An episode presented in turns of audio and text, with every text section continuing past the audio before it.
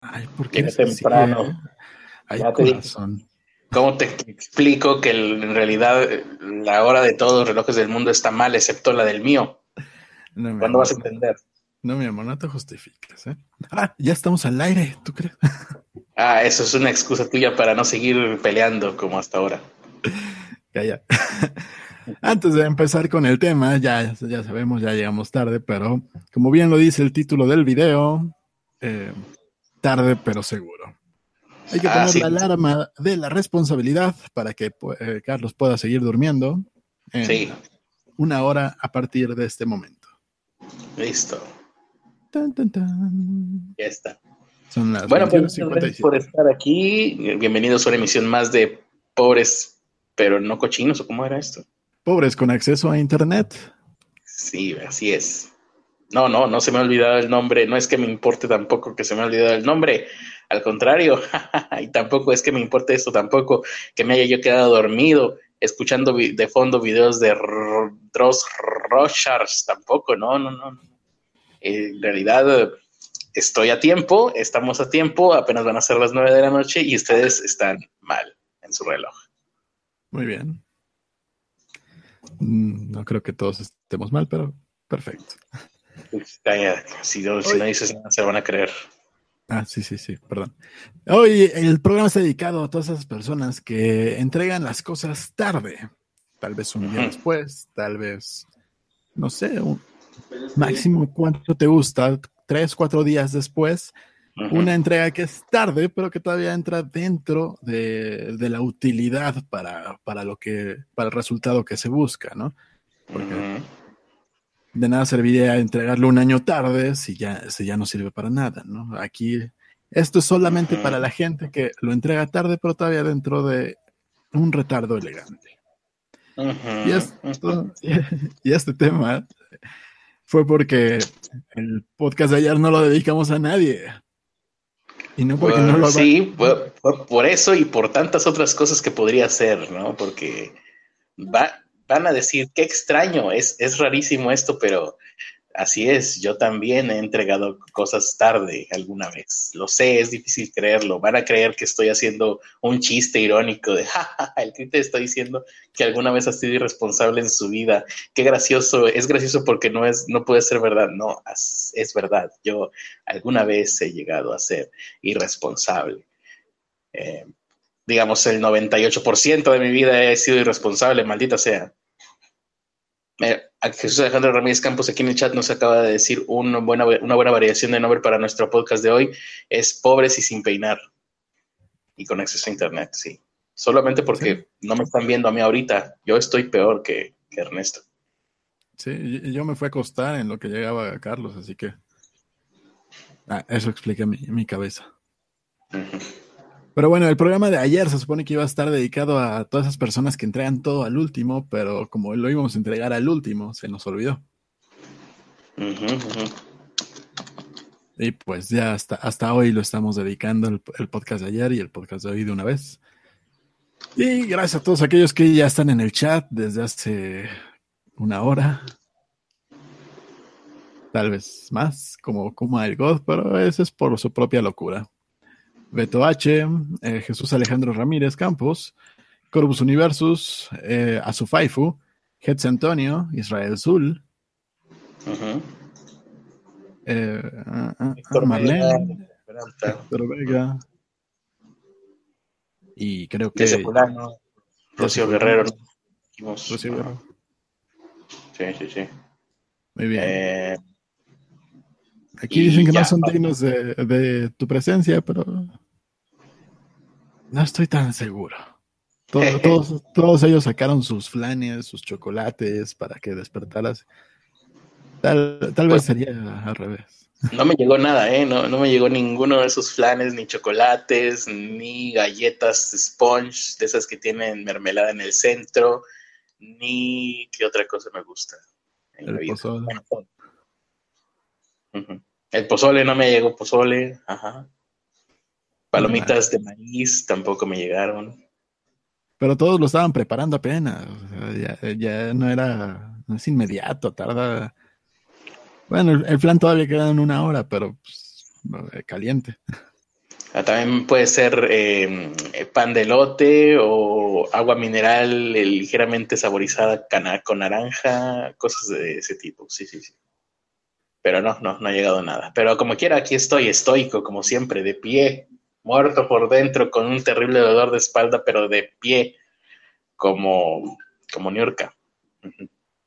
Mm, no entendí la referencia de Niurka, pero está bien. No, no Vamos a empezar. Por eso no, la entendiste. No, qué bueno que no lo he visto. Vamos a empezar con es las. Raro. Es que ahora ya, mm, como ya saben, mi, mi, mi YouTube está roto y ya entre más roto está, ya no sé cómo arreglarlo. Entonces ahora últimamente me ha estado recomendando chismes de la farándula mexicana. ¿Sabías, por ejemplo, que Atala Sarmiento la quieren correr de Ventaneando y de TV Azteca por el rumor de que fue vista en los pasillos de Televisa, en la mm. oficina de un alto ejecutivo de Televisa? Es, es increíble esto. Que, este, ¿Tú crees eso, Ernestito? No sé, pero yo le vi las rodillas, estaban rojas. y bueno, pues últimamente he estado viendo ese tipo de New York Marcos y cosas, y yo digo, por el amor de Dios, son unas niñas, por el amor de Dios. Eso es lo que dije. Bueno, ahora sí vamos con las notas que realmente importan. Un burdel de muñecas sexuales. Eh, ¿queremos, ¿Quieres que empiece con ese? Sí, suena bien. Suena bien, ¿verdad? Sí, a mí también me llamó la atención. Déjame ver dónde lo puse. El primer burdel de muñecas sexuales en Francia. Existe un burdel de muñecas sexuales en Francia. No sé qué tan exacta sea la fotografía, maldita sea mi espalda, de lo que estoy viendo en este momento, pero estoy viendo una fotografía de un montón de muñecas hiperrealistas. Una de ellas demasiado pequeña para mi gusto, que están todas sentadas, eh, bueno, puestas como si estuvieran sentadas en un sofá. Bueno, eh, son buenas noticias saber que ya hay un bordel de muñecas sexuales eh, porque, porque son muy caras, pero grupos feministas y políticos están presionando para que las autoridades de, Francia cierren este burdel de las muñecas sexuales, se llaman ex-dolls. abrió el apenas este enero, o sea, hace un par de meses nada más, dice aquí mm, una abogada y portavoz de la asociación feminista Movement dijo, no es un, una sex shop, es un lugar donde violan mujeres. Eso es lo que dice ella, una abogada Lorraine Cuesquiaux.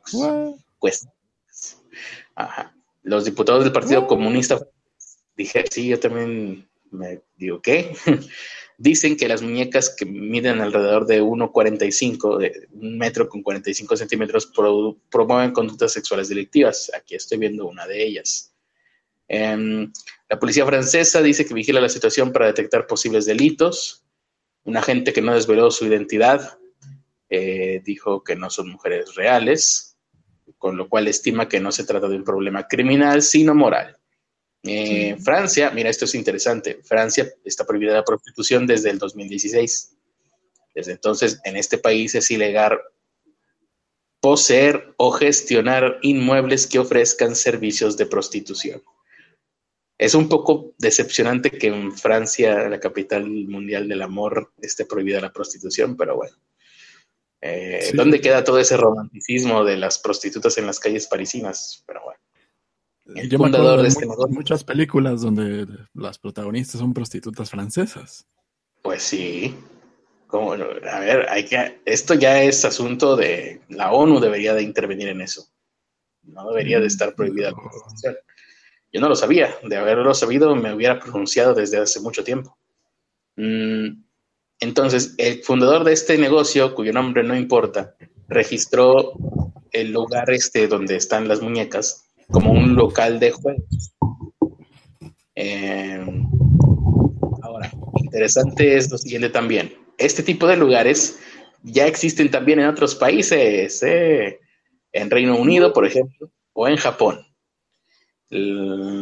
y apenas en, esta, en, Francia están debatiendo si este tipo de negocios podría estar abierto, podría continuar abierto. Es algo demasiado nuevo. Como, ya, como dije al principio, abrió apenas hace un par de meses. Pues no sé, yo no le encuentro.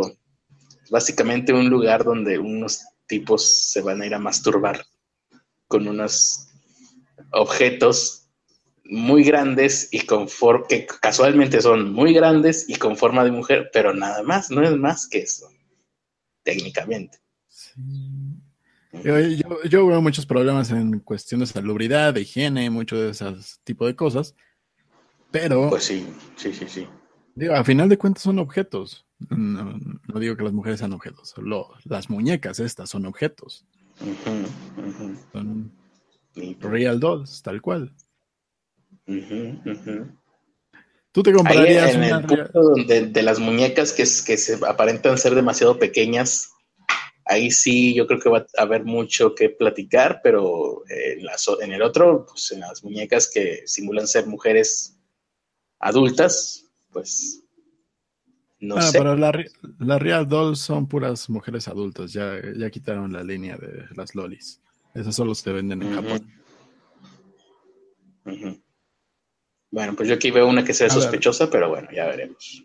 Pues a ver, habrá que ir al lugar a checar en vivo porque del contrario estamos dando una opinión sesgada. ¿Estás de acuerdo con eso? No sé, no sé. Tú, tú, primero que nada, ¿tú irías a un lugar de esos? No tengo idea. A lo mejor no, por cuestiones de salubridad, como dices. Eh, eh, exactamente, eh, digo, yo creo que tú y muchos de los que conozco y yo compraríamos una sex doll. ¿Una propia? una propia, una real doll. Tal vez no las de ahorita, sino estamos esperando a que ya empiece lo de Real Robotics. Eso va a estar ah, chévere. Ya que bajen de precio. También. Recuerda que estamos en pobres con acceso a internet. Espero que algún día seamos pobres a Real Dolls. Sí, obviamente lo vamos a pagar a, meses sin intereses durante 50 años, pero tal vez lo hagamos. Pero sería una Real Doll para cada quien. No ocuparías la Real Doll de alguien. Claro, como debe ser.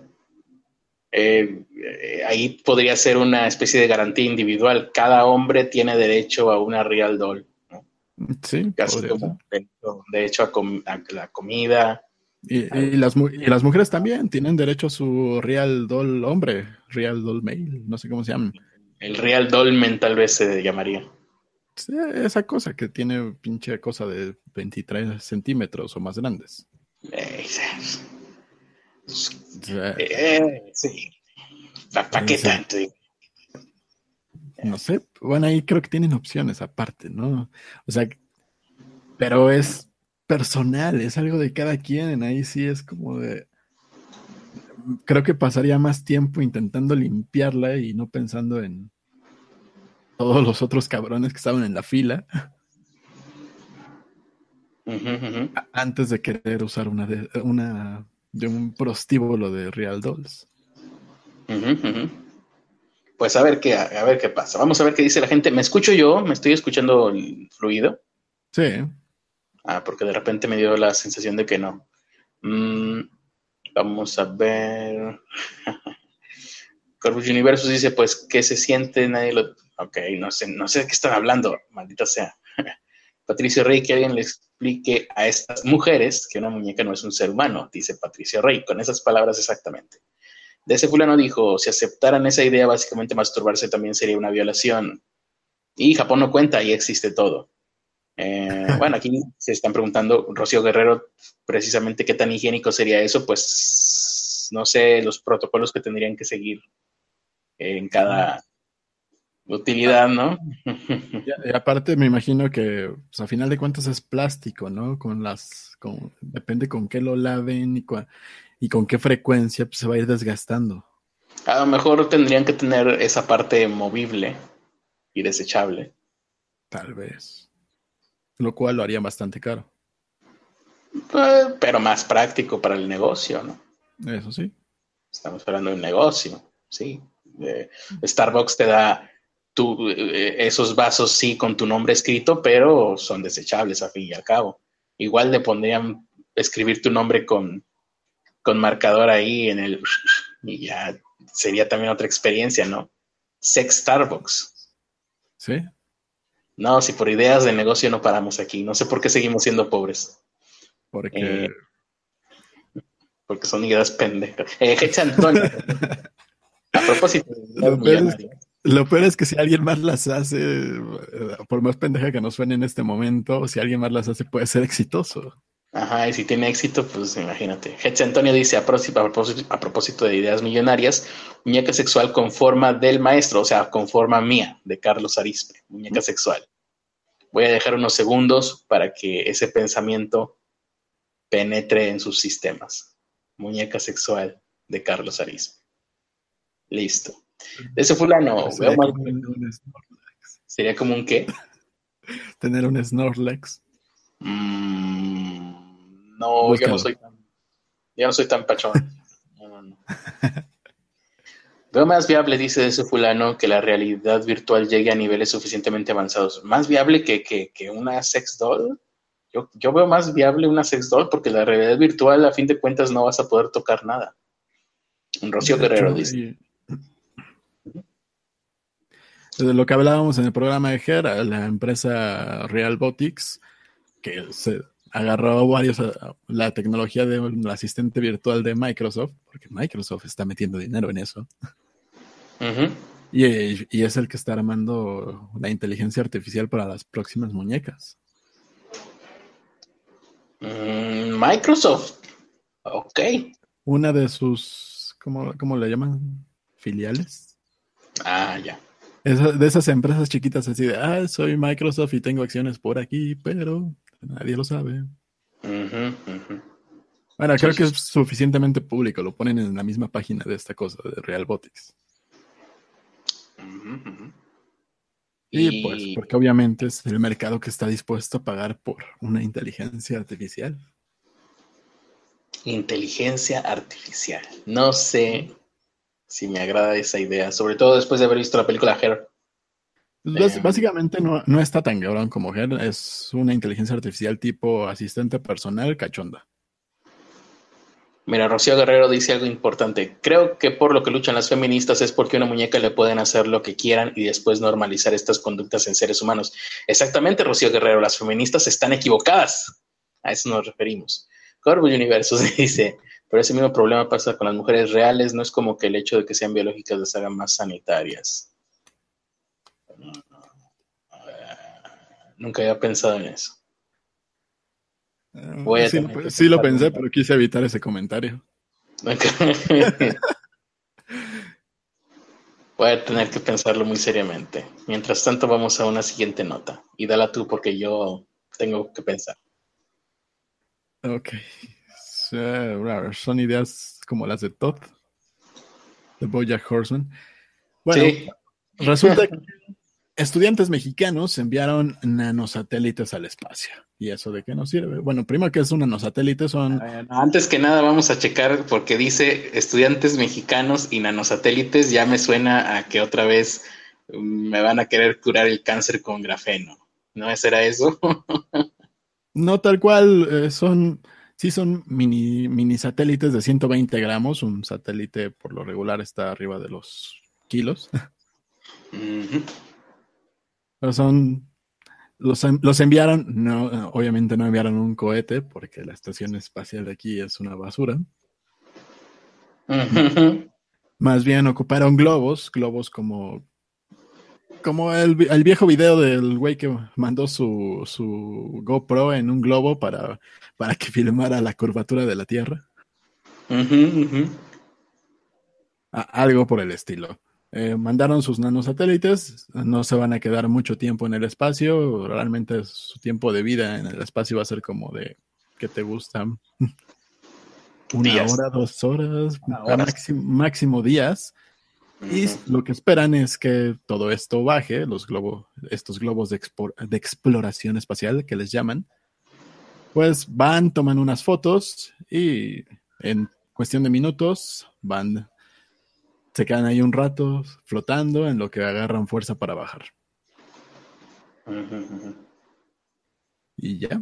todo esto, todo esto no lo hacen tanto como la parte de, ay, sí, vamos a, a, a ser bien chingones con las fotos que tomemos desde el espacio y esto sino, sino es más bien una forma de motivar a los estudiantes para que pues no se desanimen y creen que puedan que pueden llegar más lejos de, lo que hacen regularmente, ¿no?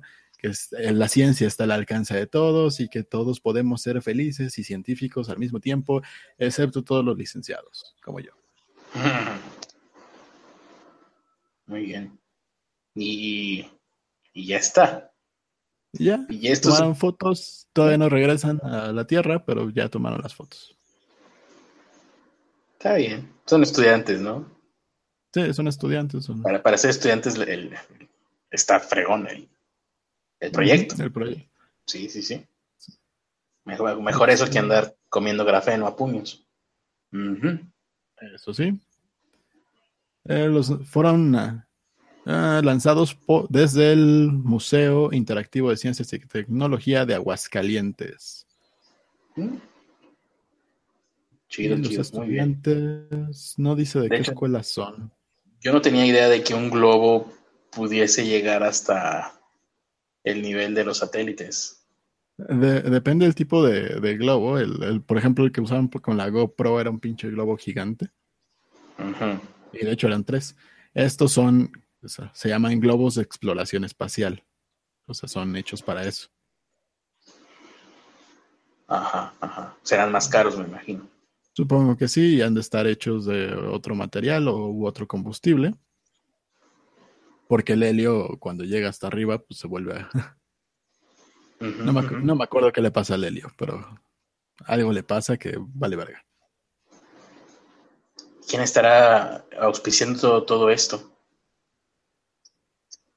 Mm, estoy viendo. El señor, el señor dinero. El que ah, pues la, encabezó, se llama Eduardo Guizar. Guizar. Ah, Guizar, ese. Que antes había lanzado la iniciativa Ciencia Mata Violencia. Pero no funcionó.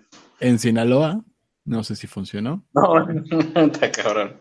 Y en Tijuana. Tampoco sé si funcionó. Se, tuvo que salir de ahí por la violencia, me imagino. Y se fue a Aguascalientes.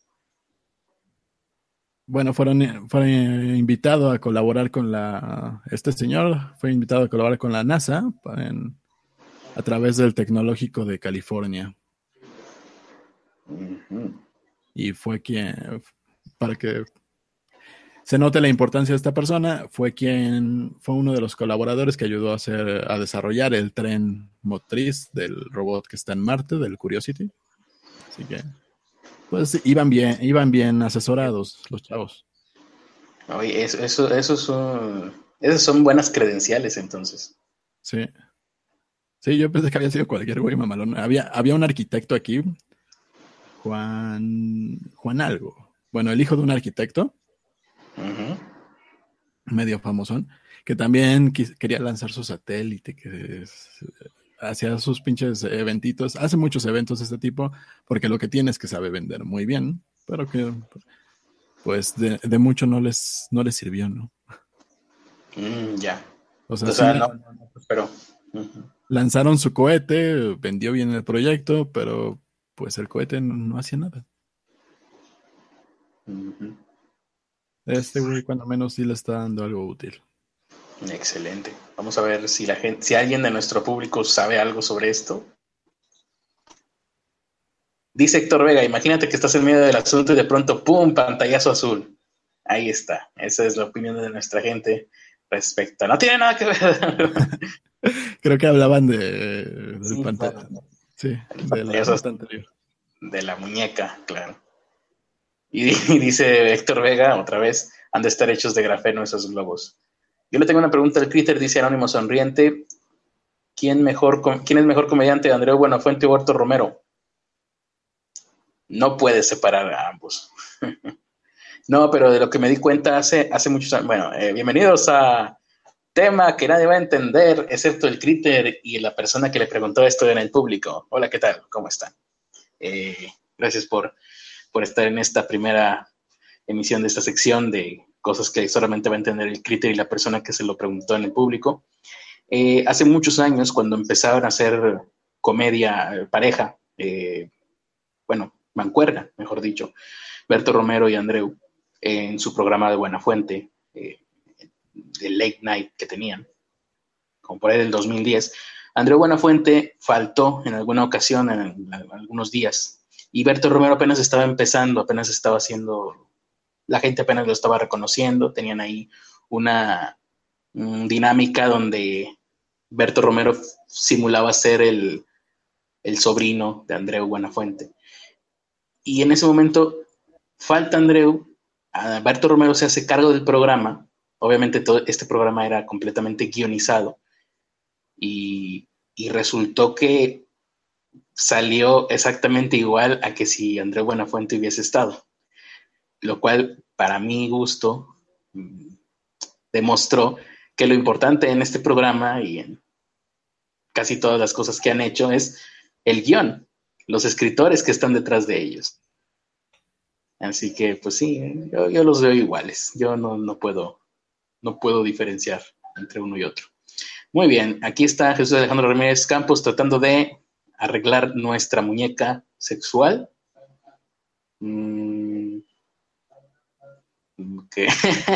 Dice Jesús Alejandro, de seguro eran de Utah, porque es la única universidad que se me ocurre en este momento. Seguramente sí. muy bien, pues eso es todo por lo pronto.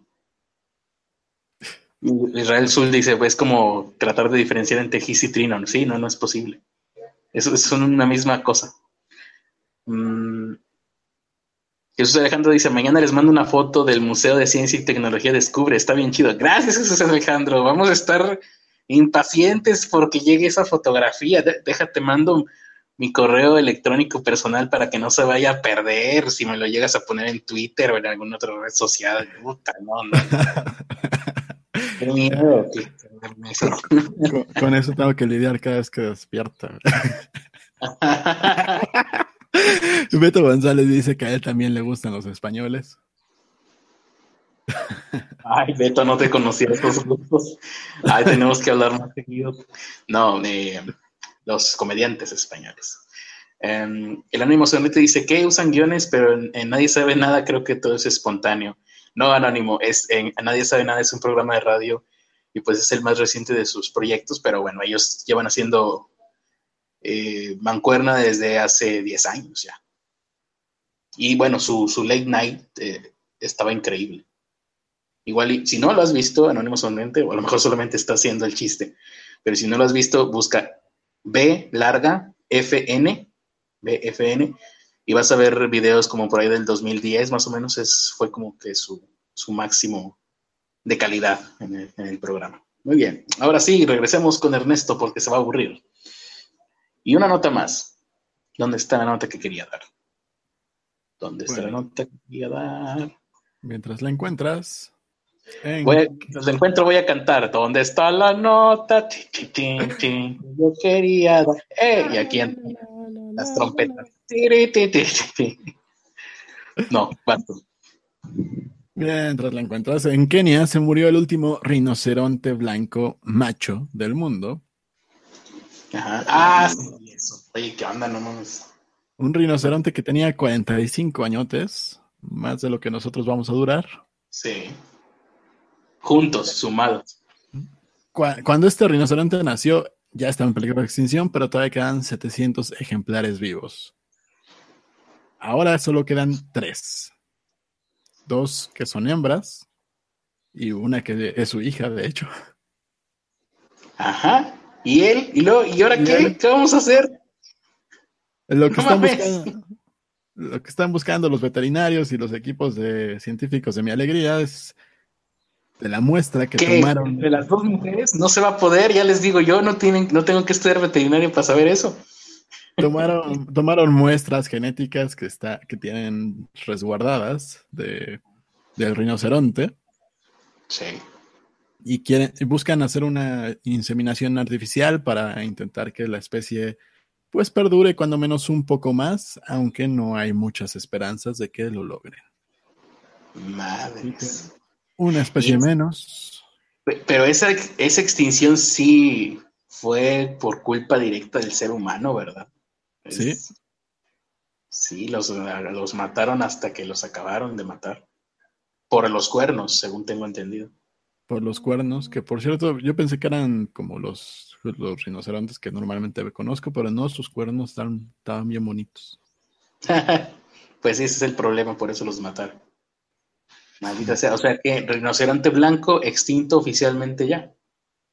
Bueno, ya estaba, ya estaba oficialmente extinto, porque creo entender que cuando la población de animales baja a menos de, no sé, 10.000 creo, o algo así, ya es, son problemas, pero pues ya nomás quedaba uno. Ahora ya nada más quedan dos hembras que probablemente no sobrevivan. Pues no, pues morirán, seguramente las estarán cuidando como como si fueran la Mona Lisa, pero pues eventualmente morirán. Bueno, pero me equivoqué de la palabra, que probablemente no logren inseminar, porque... Sí, pues quién sabe. No, y es que aparte creo que es un animal muy difícil para ese tipo de tratamientos. Mm, madre. Como los Simpsons, ¿no? Que no sé qué animal estaban cuidando y decían, ah, va a ser fácil cuidarlo. Aquí en las instrucciones dice que se siente sexualmente atraído por el fuego y no sé qué más. Ah, había un capítulo así del dodo, pero no me acuerdo en qué caricatura. Que reviven a un dodo y el. Ah, pues en Jimmy Neutron, creo. Mm. No, no, fue en otra. Bueno, el punto es que reviven un pinche dodo y el pinche dodo se suicida cada, cada cinco minutos, entonces tienen que estar creando clones y clones y clones. sí, por algo murieron. Muy bien, pues ahí está. Oficialmente una especie menos. Mm, dice una nota, ah, ahora sí me sentí otra vez Héctor Martínez Serrano por la nota que voy a dar. Existe un tipo de coche nuevo que funciona solamente con electricidad. Las maravillas. Realmente eh, la nota es que em, Cruz, ¿dónde está esto? Bueno, un físico ruso cuyo nombre no, me, no quiero recordar. Eh, Mijail Kovalchuk. Mijail, Mijail Kovalchuk, ahí está. Seguramente no lo dije bien, pero es un eh, físico ruso, presidente. No, maldita sea. El nombre del tipo no es ese. Él es el presidente del Instituto Kurchatov. Ah, sí, no. a ver, regresemos en Rusia hay un instituto que se llama Kurchatov, ¿no? Ese es. Y el presidente de este instituto se llama Mijail Kovalchuk, que no se parece, pero no es lo mismo. Entonces, este cuate Mijail dijo que, bueno, advirtió que en cuanto a los vehículos eléctricos, hay que entender que esto es uh, un engaño. Mm, esto ya me hace dudar. Y dice que si todos los coches fueran eléctricos, moriríamos mañana mismo por las lluvias ácidas. Mm, vamos a ver. Según explicó este cuate, si todos los automóviles que circulan por la Tierra pasaran mañana a la electricidad, habría que triplicar la capacidad de generación, de generación eléctrica, lo cual es imposible. Y si lo hicieran, y si lo hicieran mañana, morirán de las lluvias ácidas porque estarán quemando carbón. La lluvia ácida es un fenómeno que se manifiesta cuando la humedad del aire se junta con óxidos de nitrógeno, dióxido de azufre y otros contaminantes emitidos al quemar carbón u otros combustibles fósiles para producir energía eléctrica. Y si es verdad, si un... Pero no, que no es... Eh, estos coches funcionaban con hidrógeno o algo así? ¿O, cómo era la cosa? No, hay unos que funcionan con hidrógeno, otros que funcionan con electricidad y los y otros que tienen una, un híbrido de solar con electricidad, con, con otros. Los que he escuchado son los híbridos, ¿no? Son como los que ya se están vendiendo, son esos, ¿no? Sí. Y estos, los de hidrógeno, pues yo no sé nada, pero yo, a mí me sonaba como, ah, de hidrógeno, pues entonces no va a contaminar, yepa. Pero los de electricidad, pues sí, no me ha puesto a pensar que necesitas quemar carbón para producir electricidad o cosas peores. ¿no? Electricidad por energía nuclear, no sé. Bueno, el caso es que este cuate Kovalchuk hizo hincapié en la importancia de desarrollar tecnologías amigables con la naturaleza en lugar de simplemente energía alternativa. Eh, o sea, dispositivos que consuman energía en cantidades comparables con las que consumen los animales y las plantas. No, está cabrón. No, no, no. No, de eso no hay, señor. No vuelva mañana, ahorita, ahorita no, joven. No, pues está canijo, porque si queremos reducir nuestro consumo de electricidad, pues vamos a tener que renunciar a muchas comodidades, como por ejemplo el abanico que me está dando aire en este momento. Y cuando haga más calor, el, aire acondicionado que, me va a estar enfriando. Pero ¿a poco toda la electricidad funciona de la misma manera? No tengo idea. Porque, por ejemplo, es la, la, energía eólica, a final de cuentas, produce electricidad. Pero no, pero es que eso también contamina mucho. Para producir la energía eólica, por ejemplo, para tener una, no sé cómo llamarlo, planta de energía eólica. ¿Has escuchado esta, este sueño guajiro de la gente que hizo esta película de Zeitgeist? Que decía, imagínate si pusiéramos en un cerro puros eh, molinos de viento para producir energía eólica. ¡Ay, qué bonito sería! Y en ese momento te ponen una toma del cerro y mágicamente aparecen los molinos. Bueno, eh, para crear esos molinos es necesario materiales, aluminio, acero, no sé. Para producir esos materiales, pues va a ser necesario contaminar, crearlos, producirlos y contaminar la tierra.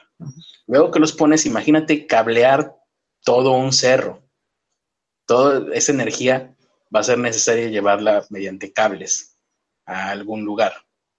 Eh, y también es necesario, va a ser necesario darle mantenimiento a esos molinos, lo cual va a ser costoso.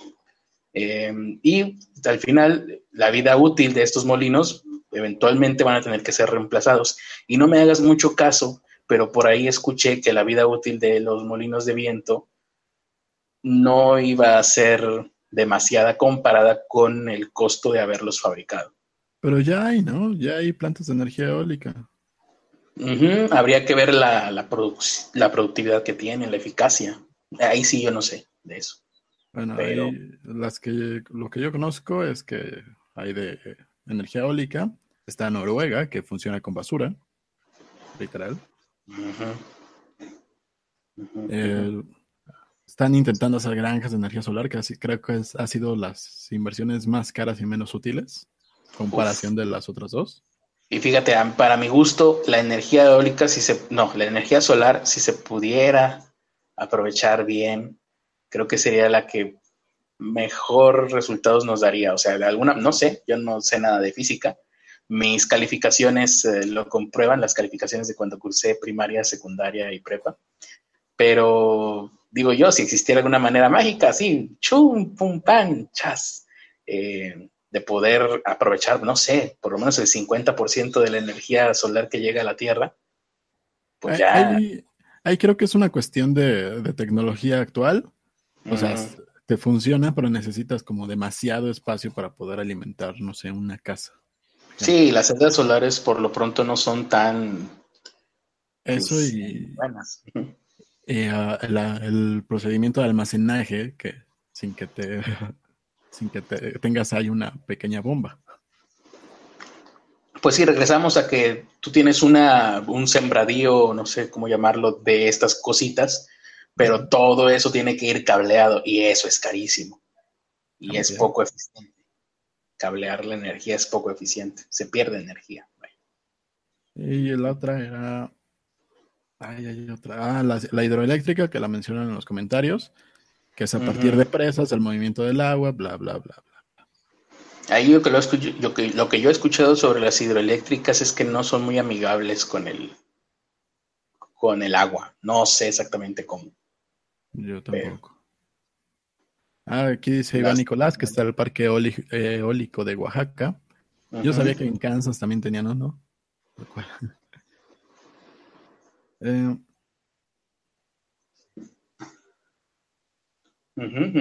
hay ventiladores que, ventiladorzotes que hacen energía. Dice que por acá, por donde yo vivo, yo jamás he sabido de eso. Y tendría que investigar. Yo en no los he visto, pero seguramente sí ha de haber. Ah, no, sí, creo que alguna vez los vi en un comercial de gobierno del... Pues también eso es otra, que este tipo de cosas se suelen usar, se suelen hacer solamente para como imagen del, gobierno, pero una de dos, o, o, no son muy eficientes o la forma en la que las hacen no son eficientes, son nada más para que se vean y salgan en la fotografía. Sí, yo, yo creo que lo que más se podría aprovechar y tomando en cuenta los basureros que hay en, en, todo, en todo el país, sería hacer algo como Noruega. Convertir la basura en energía. Sí, como el doctor Emmett Brown en Volver al Futuro. Y ya está. Y ¡pum! Solucionamos el problema de la energía mundial en menos de 15 minutos, ya está. Pues hasta, hasta donde sé, Noruega tiene energía como para 20, 30 años. Así que, pues quién sabe si existirá eso entonces. Pues quién sabe. Pero bueno, cambiamos. que se encargue nuestro de eso, sí, sí, sí. Eh, eso es un, una, una, tarea para el Ernesto y el Carlos del futuro que solamente lo mencionaremos cuando alguien ya lo haya hecho. Ya se encargarán ellos y podremos decir, ah, claro, como lo decíamos hace 20 años en nuestro podcast. Cuando antes, cuando las cosas eran mejores, cuando había inocencia y la gente solamente usaba Facebook. Les dije que la mejor energía era ocupar changuitos. y bueno. La sangre de chango. ¿Te gustaría ganarte 115 mil dólares? Nah, ¿para qué? No, no, no. Es más, hasta me dio urticaria nada más de escuchar esos 115 mil dólares. Nada, no mames. ¿Para qué? Nada más de pensarlo me, causa asco. Pero dime, ¿para qué serían? ¿O cómo serían? ¿Quién 115 mil dólares? Ah, ah, así nomás, fregazo. No, tal vez alguien del público si quiera ganarse 115 mil dólares y lo único que tienen que hacer es, bueno, prácticamente delatar a un loco, a un pinche enfermo. No, cualquier enfermo, un, loco en específico, que ha estado mandando paquetes vía las, las diferentes paqueterías, FedEx, HL, etcétera, etcétera. Bueno, tú hoy mandaste un paquete, a ver, dime más, ya me está interesando. Con eh, explosivos, con paquetes bomba, paquetes bomba, porque acaba de explotar, bueno, no acaba, hace unas horas. Sí. A como a las 5. estalló el quinto paquete bomba. En a la, madre, van cinco. En, Texas. No mames. Por, el cual lamentablemente hay un herido que fue uno de los trabajadores de FedEx. No mames, Que afortunadamente salió con heridas menores, pero que a la una de la madrugada, mientras él estaba haciendo su guardia, ¡pam! Explota el, el pinche paquetito. Uf. Ya van cinco, dices. Sí, ya van cinco. Eh, pero todos, qué todos en la zona de Austin. Ajá. Así que están buscando quién está mandando estos paquetes. Ajá. Y están ofreciendo 115 mil dólares de recompensa. 115 mil dólares de recompensa, los paquetes que ya han matado a dos personas y herido a otras cuatro, desde, desde que empezó el mes prácticamente, desde el 2 de marzo. Ah, pues es muy poco, sí, sí, sí. Pues es muy, es muy poco y muchos paquetes, ¿no? Sí, eso me da una gran idea. Vamos a armar la dinámica hashtag 115 mil dólares para el critter. En esta dinámica ustedes nos van a mandar por vía Twitter con el, usando el hashtag 115 mil dólares para el critter. Eh, los posibles candidatos que ustedes sepan, conozcan, no importa si sean familiares, gente cercana, puede ser su novia o sus propios padres. Mándenos todas estas posibilidades a hashtag 115 mil dólares para el critter en Twitter y se podrán ganar, si son, si, si su sospechoso fue el correcto y nosotros nos hemos llevado los 115 mil dólares de recompensa, a vuelta de correo les mandaremos a ustedes un llavero del Critter hecho con foamy moldeable. Ah, y, una, y una foto de, nosotros ahí. No, la foto es demasiado cara. No, no, esa no. Ah, ok. A ver, sí. Ni, siquiera por... No, no. No, no, no, no, no. Deja, deja, deja, deja. Ok, está bien, está bien. Demasiado, demasiado compromiso. No, no, Ahí está. Mándenos. Hashtag 115 mil dólares para el critter. Creo que es más compromiso el pinche llavero que. de hecho, sí. ¿eh? Bueno, no, pero. Yo, yo sé mi negocio. Ah, ok. ya tengo el llavero hecho, ya. Ah, bueno. La foto sí tendríamos que tomarnos. Y no estamos peinados. Sí, sí, sí. Tienes toda la razón. Una cosa interesante, ahí ya fue todo eso, ¿verdad? Sí, ya, fue todo eso. Lo, que dijo Corvus Universo está bueno. A ver, eh, dice Corvus Universo, igual y es Yucatec. por, bomba. Por eso tantas bombas. Eh, un nuevo y una bomber, dicen aquí. Maestro, compártenos el secreto para hacer una máquina de movimiento perpetuo. El secreto para hacer una máquina de movimiento perpetuo, Héctor Vega, es nunca dejar de mover la máquina. Dice Jesús Antonio, qué bueno, porque pinche FedEx no vale madre. Siempre entregan, siempre entregan tarde y me actualizan el estado del paquete en Mercado Libre. Me encanta la forma de razonar de nuestra gente. Ah, llegó tarde mi paquete, pues qué bueno que les pusieron cinco bombas. A mí también me ha pasado eso con FedEx. De, hecho, por eso se me cancelaron como tres ventas, porque FedEx no lo entregó a tiempo. Ah, no, pues yo creo entonces, a ver, ya tenemos a dos sospechosos, a Ernesto de la Vega y a Jesse Antonio. Solo hay un problema, yo no tengo visa. Ah, eso se puede arreglar. El, FBI te lo puede plantar como sea, como quiera. El caso es que nosotros tengamos, que yo tenga mis 115 mil dólares. Em, Israel Sul dice, yo digo que, yo fui y el dinero que se lo queda el maestro, dice Israel Sul. me encanta esa actitud, ya ven, hay que ser proactivos como Israel Sul. Em, eh, es lo que yo llamo sacrificio, es en honor al maestro. Más, que sacrificio, más que sacrificio es su deber, es lo que se esperaría de cualquiera de las personas que están en el chat. Eh, Francisco Apango nos saluda. Héctor Vega dice, yo digo que es... Yo digo que es le dice Héctor Vega, y pues ya nos quedamos con, el dinero. Oye, Héctor Vega tuvo la mejor, la mejor solución para todo. Así, así no se pierde nada. ¿Qué harías con esos 115 mil dólares, Critter? Dice, pues no sé, ¿qué importa? Lo que, lo que, lo que haría sería tenerlos, poseerlos, ponerlos en el piso y bañarme en ellos como rico MacPato. No, importa en los proyectos, los objetivos, y, lo que puedas construir con ese dinero. Lo, que importa es el dinero en sí. Hans Rocha nos saluda otra vez, muy bien. Em, otro, otra nota más. Facebook nos dio a nosotros los mexicanos consejos para detectar las fake news. ¿Por qué estoy hablando como el cuate de, chacaleo.com? Facebook publica consejos en medios mexicanos para detectar fake news así soné. Eh, pero lo interesante de esta nota es que lo hicieron a través de medios de comunicación, o sea, no fue a través de pues, propio Facebook, sino que, bueno, para empezar, bueno, sí, aquí está, eh, lo publicó en el financiero, en periódicos, eh, el periódico mexicano El Financiero, consejos para detectar fake news. Em, a ver si tiene por aquí otra, otra nota digo, otro, otro periódico que lo hayan publicado. No, pero bueno, lo interesante va a ser eh, cuáles son esos 10 consejos, porque lo que yo, pensé que en la nota iban a dar pero no están aquí. Bueno, ahorita se los vamos a leer. así se nota como nosotros revisamos las noticias antes de hablar de ellas. ya las tengo aquí, están en el financiero, nada más que tenía que abrirlo.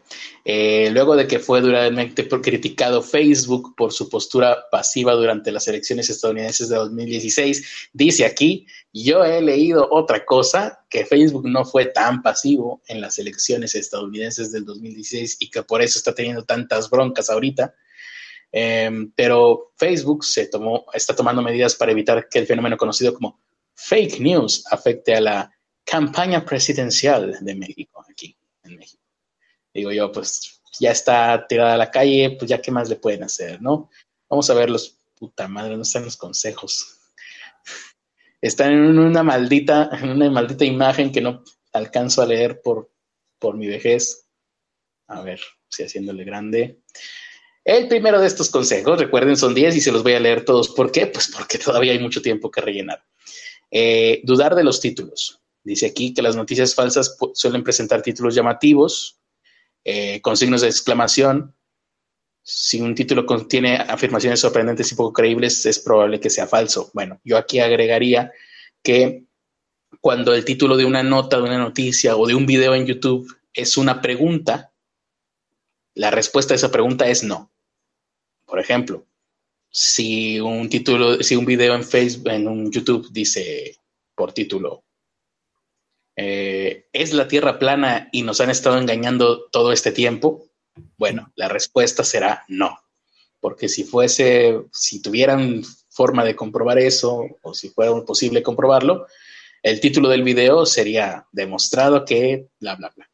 Muy bien. Otra es observar con atención la URL. Esto casi nunca se hace, o bueno, casi nunca lo hacemos, pero sí es importante porque eh, deja tú que la noticia pueda ser falsa, das clic a una URL sin, fijarte lo que es, te puede llevar a una cosa que tenga virus, phishing, fisting, fusting, cualquier cosa.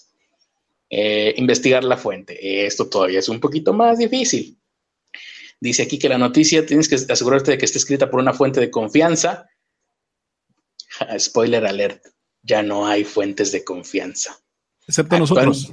Excepto nosotros, que, somos fuentes de confianza. Bienvenidos a su programa de radio Fuentes de Confianza.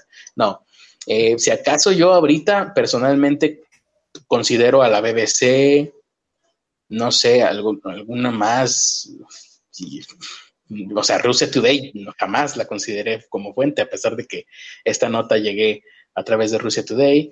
Em, pero no sé, ¿tú, tienes alguna fuente así como que confiable, Ernesto?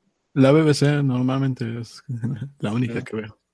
La BBC, a lo mejor Associated Press, Reuters, quizás. A veces cuando son encuestas, pues no hay otra más que Bloomberg. Y ya.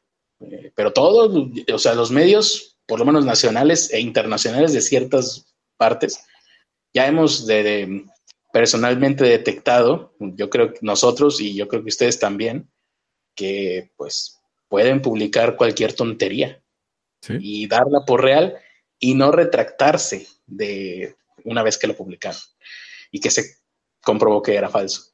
Mm, así que sí, eh, la fuente pues es importante, pero pues está canijo.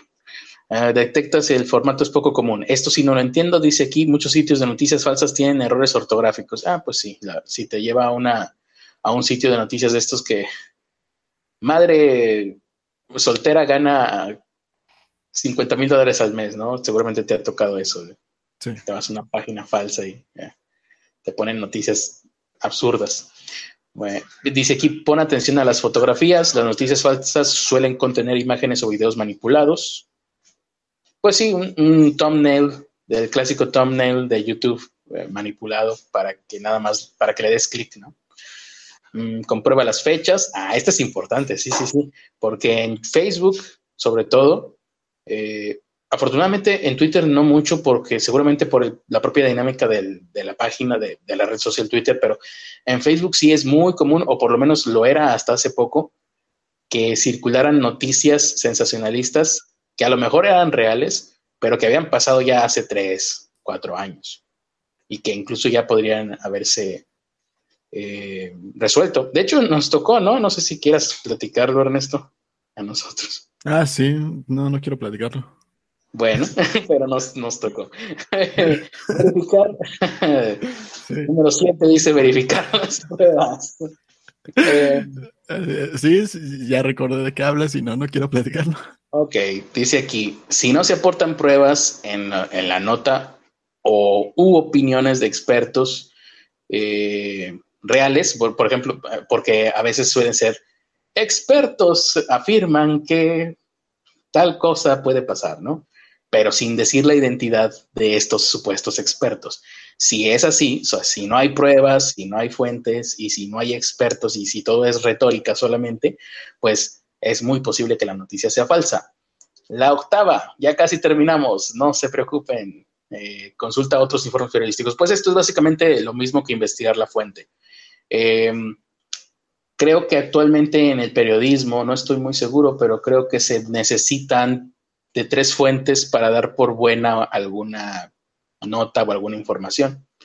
Eh, en nuestro caso, pues yo casi siempre, por lo menos, mm, busco cuando son cosas así muy, muy, pues fuertes, muy, muy grandes, como por ejemplo la muerte de algún, de alguna celebridad, pues sí buscamos, yo por lo menos dos fuentes, mm, medios que por lo menos que sean grandes, que digas tú, si estos medios la riegan, tienen mucho que perder, ¿no? Ese sería como que la única, el único indicativo de que un medio de comunicación tradicional pueda tener cierta veracidad es que si se equivocan de plano, tengan mucho que perder. Y bueno, cosas como el Universal, Animal Político, el Financiero, que es donde estoy leyendo esto, eh, nombres que nos suenan ya conocidos, pues sí, no tienen mucha veracidad, pero por lo menos sí tienen mucho que perder. Así que por ahí, pues por lo menos tener un poco de certeza por ese lado. Y no, y no. La nueve, la noticia es un engaño o una broma, dice aquí. Eh, a veces dice, es difícil distinguir una noticia falsa de una publicación humorística. Yo creo que no, yo creo que no es difícil. Lo, importante aquí sería nuevamente ver el nombre de la fuente, la que estás eh, eh, checando esto. Existe, por ejemplo, páginas como Ciencia Seminal, El Mundo Today, El Deforma, The Onion, que ya son bien conocidas, pero sí puede haber muchas otras, por ejemplo, creo que el Sendero del PG, este SDP Noticias, tenía una que era SD Pitorreo, que nunca prosperó, yo creo que ya no existe, pero la llegué a ver por ahí. SDP, el quiero comprar a todos por 15 mil pesos. Y cuando me dicen que no, intento hacer mi versión y no lo logro. Y no funciona. O por ejemplo, bueno, y lo contrario también es verdad. En el de forma existe una sección de notas que son increíbles, pero que son reales. Eh, ¿Y si funcionó? Y si funciona, bueno, más o menos, no sé. No, yo no he visto muchas publicaciones de este tipo, pero, pero sí es fácil identificarlas porque se aseguran de que en la miniatura aparezca increíble, pero cierto, ¿no? O algo así, le pone. Y luego ya el título de la noticia. Y ahora sí, finalmente, algunas historias falsas tienen una intención. Y este es el tiempo de reflexión. Reflexiona sobre las noticias que lees y comparte solo las que sabes que son creíbles. No sé, esto ya me sonó demasiado metafísico. Porque a mí me puede sonar creíble que la Tierra es plana y voy a empezar a compartirlo con todos. Em, pues no sé, ahí sí, de todas formas va a ser un desmadre las elecciones aquí en México. Así que nada más prepárense. Eh, confúndase con el paisaje, eh, protéjanse ustedes y a sus seres queridos y esperemos que esto pase rápido y sin pérdidas que lamentar. Esas son las, las eh, la recomendación del Critter, que es todavía mejor que la recomendación de Facebook. Yo les voy a compartir la llave de la felicidad en el grupo de Critter 69, 100% real, no fake. Oye, ¿qué te pasa? Dámela a mí mejor. ¿Qué estás compartiendo? Si es la llave de la felicidad, dámela primero a mí. Y ya después yo se las vendo a todos los demás por una módica cantidad, por módicos 115 mil dólares. ya está en tu WhatsApp entonces. Excelente. Ah, sí, ya lo estoy viendo. ¡Wow! No tenía idea de que la llave de la felicidad fuera así. ¡Qué increíble! Eh, ¿Otra nota tienes tú o doy otra? Una yo. Sí, tengo una más, que creo que es la última que nos va a alcanzar. ¿Cuál crees que sea más importante? ¿Algo de Black Mirror o tu nota? Las dos son igual de importantes. Black Mirror, Black Mirror. Ok. ¿Qué, ¿Te acuerdas del capítulo de las abejas robot en Black Mirror? Claro, muy buen pues, capítulo. Resulta que ya empezaron a existir las abejas autónomas, abejas robot autónomas, que las llaman drones de polinización. ¿Eso que me mandaste es la llave de la felicidad? Sí. Y yo más bien creo que es la puerta a la felicidad, pero bueno, continúa. Eh, eh, la puerta, la pierna, no, como quieras llamarlo. Los hechos a la felicidad. Al parecer ya se presentó la patente de, esta, de estas abejas polinizadoras, robots, y que son capaces de transportar el polen de una planta a otra utilizando solamente sensores y cámaras que dedican, detectan la ubicación de cultivos. o sea, ya hay abejas robot. Sí, ya va a haber abejas robot, ya existe la tecnología, ya está ya le están sacando la patente lo interesante también es quién está sacando esta patente, porque Harvard había hecho el intento hace algunos meses. Casi. ¿Johannes Harvard? ¿O quién? La, escuela Harvard, pero ah, la universidad, sí. Tenían bastantes limitantes, como que, pues básicamente no las podían controlar y ah, se acabó el tiempo. La alarma de responsabilidad ha sonado. Ah, mira, por primera vez mi alarma sí funcionó como debería.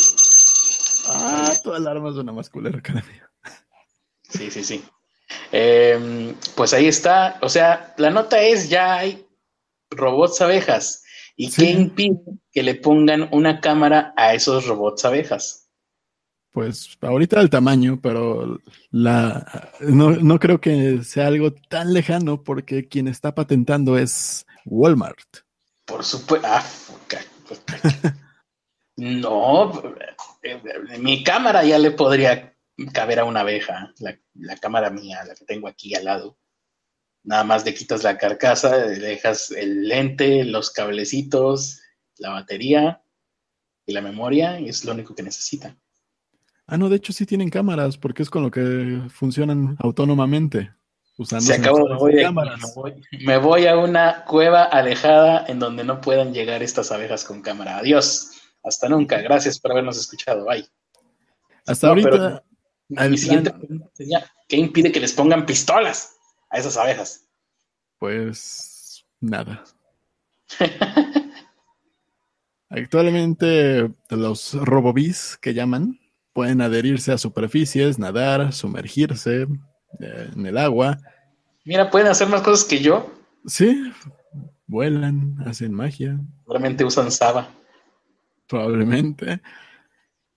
Y por el momento se está buscando que solo estén en, zonas de cultivo, que no, estén cerca de la ciudad, para, aumentar la agricultura, pero seguramente esto pues se va a extender para fomentar que haya más árboles y naturaleza en la ciudad y poco a poco conquistar el mundo. Que nos vigilen todo el tiempo, maldita sea. Se acabó la humanidad, se acabó la civilización como la conocíamos. Así es, Google, Google y Facebook saben todo lo que hacemos en línea y Walmart sabrá todo lo que hacemos fuera de línea. Maldita sea. Muy bien, pues con esta, hermoso, esta hermosa imagen, esta hermosa idea nos vamos el día de hoy. Beto H dice, yo me enteré por el TV Notas de la muerte de un hijo de José Manuel Figueroa. No sé quién era su hijo y no sé quién es José Manuel Figueroa, pero pues lo sé. pues ya así me pasa a mí muchas veces que digo, ay, mira, este, la productora Magda Rodríguez dejó TV Azteca y se fue a Televisa para seguir haciendo el programa de hoy. No sé qué significa todo eso, pero es importante saberlo. Em, dice Héctor Vega que la número 7 lo sorprendió.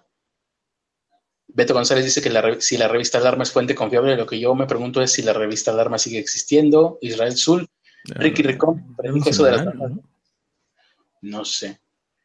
Eh, Ricky Ricón predijo eso de las abejas robot. Mm, Teresa Martínez, mira, llegó tarde. Saludos a Teresa Martínez. Padawan, estaría bien que la alarma automáticamente cinco segundos. ¿Qué? Estaría bien que la alarma cinco segundos después de sonar corte el podcast. Beto H dice robots abejas de todas las cosas chingonas que podían hacer, hacen abejas robot. ¿no? Oye, es verdad. Porque si ahí pueden hacer robots abejas, no existen perros eh, robots o gatos robots o perros abejas, eso estaría mejor todavía. Eh, ahora Walmart sí va a controlar lo que comemos, dice Francisco Apango. Eh, Dice Beto H que, que esos son fake news porque las abejas robots ni siquiera parecen abejas, no las he visto, los voy a tener que checar ahorita. Y ya está. Muchas gracias por ahora. Yo no encontré una foto. Ah, pues vamos a buscarlas. Ah, ya la vi. bueno, es que no. No, este es, de, este es de otro lado, es de Japón. Ah, pues por eso tiene las tiene los ojos rasgados, por eso no parece abeja. Sí. Eh, pues no, no aparecen las abejitas de, de Walmart. Aparecen otros ejemplos. Ok, bueno. Pues ahora sí, muchas gracias por habernos escuchado. Vean, eh, síganos en nuestras redes sociales, no importa, de todas formas yo no las uso. Y recuerden que el día de mañana regresaremos con más eh, pobreza con acceso a Internet a las nueve de la noche en punto y ni un minuto después. Esto es una promesa que les hago con, con la mano en el corazón y una promesa de, de sangre. En este momento estoy cortándome el brazo para que salga sangre y hagamos este pacto de sangre, Ernesto y yo, que el día de Ernesto no veo dónde está el cuchillo en tu mano. Yo ya tengo aquí lista la sangre en mi brazo para que juntemos los brazos y hagamos este pacto de sangre de que mañana a las 9 de la noche vamos a tener un episodio más de Pobres con acceso a Internet. Me puedo exprimir un barrito y sale sangre. no sale otra cosa. Qué asco. Olvídalo. Meter los y, y vámonos. Eh, muchas gracias por habernos acompañado. Yo soy Ernesto de la Vega. Pueden seguirnos en Twitter. Ah, el Twitter de Carlos es arroba carlosarispe85. El mío es arroba Ernesto de la Vega. Suscríbanse también a nuestros canales en YouTube. El de Carlos es arroba carlosarispe85, arroba carlosarispe blog, blogs. Live. Ah, bueno, ese. Live. arroba carlosarispe live. Digo diagonal Carlos Arispe live. Y diagonal Ernesto H de la Vega. Suscríbanse y nos vemos mañana. Si todo sale bien. Y... Te hubieras quedado con mi KD. ¿Eh? Te hubieras quedado con el KD, era más fácil de recordar. ¿Que Ernesto de la Vega? Sí, el KD. Pues también lo tengo. También suscríbanse al KD. no subo nada ahí, pero pueden suscribirse. Bye. Bye.